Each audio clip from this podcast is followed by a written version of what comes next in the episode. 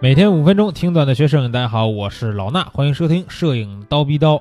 最近呢，有同学提出一个问题，说老师能不能推荐给我一些这个，我想学后期，能不能推荐一些这个学后期的书籍，我去看一看？啊，后期就是咱们说的这个后期修片儿，对吧？在电脑上啊、手机上有一些这个后期的操作。那后期的重要性，我之前已经说过了很多遍，对吧？各种地方都说过。现在这个同学们呢，也都开始积极的学习后期，我觉得这点呢是不错的。最起码大家了解到后期在摄影当中的一个重要性。但是呢，看书学后期这个事儿呢，咱们得呃从正反两方面聊一聊啊。首先说，看书学摄影可以不可以？可以，对吧？因为咱们这个非常知名的一套摄影。学后学摄影的一套书籍《纽摄》是吧？这玩意儿很多人都看过，说啊真好是吧？怎么着怎么着的。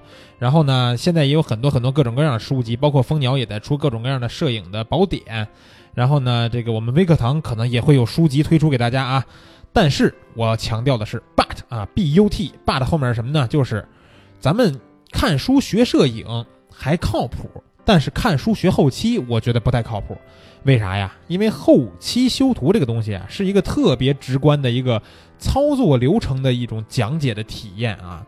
你如果是看书，你别说看书了，就算我们的课程之前在千聊平台通过语音加截图的方式讲，可能很多同学都听得一头雾水，听不明白。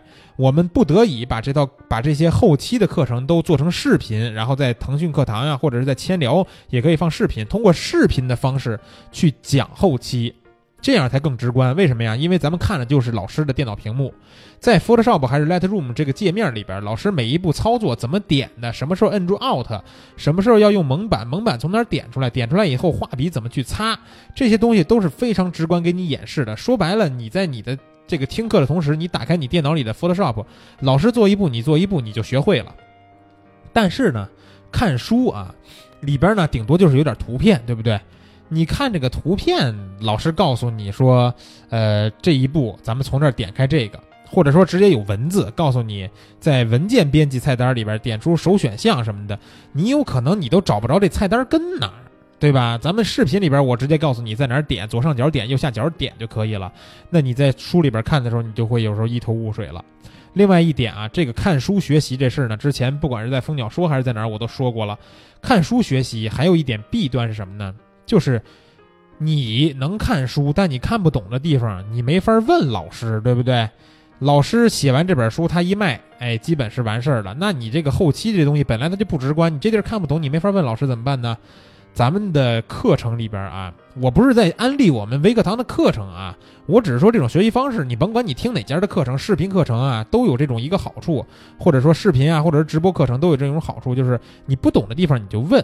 它是录播也好，它是直播也好，直播你现场就问老师，现场给你解答；录播呢，老师一定会有给你解答的方式。就像我这新的一套人像调色课程一样，我们会有一个微信群去收集大家的问题，同时我们把答疑的内容录成一节一节的答疑视频放到上面，也用录播的方式答疑。你虽然感觉你没有现场得到这个答疑，但是呢，给所有后面买课的同学都有一个特别好的体验，就是我。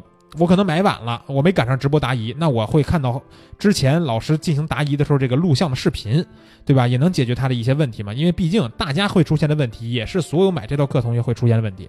那这就是看书在学习摄影，尤其是学习后期方面的一个弊端，对吧？这个呃，你如果说你的领悟能力特别高啊，你看书啊，学一些后期的思路啊、技术啊，也都还可以，也不是不可以啊。但是呢，我是说这个看书的效果一般嘛。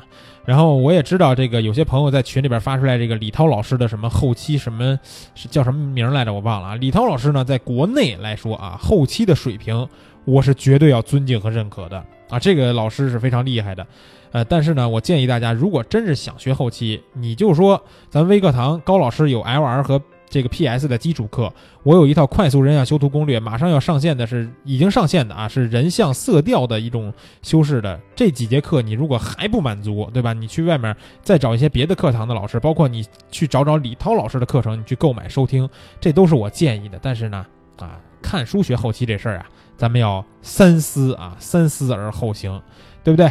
啊，今天刀逼刀主要跟大家聊这么一个简单的事儿，然后明儿早上七点咱们不见不散。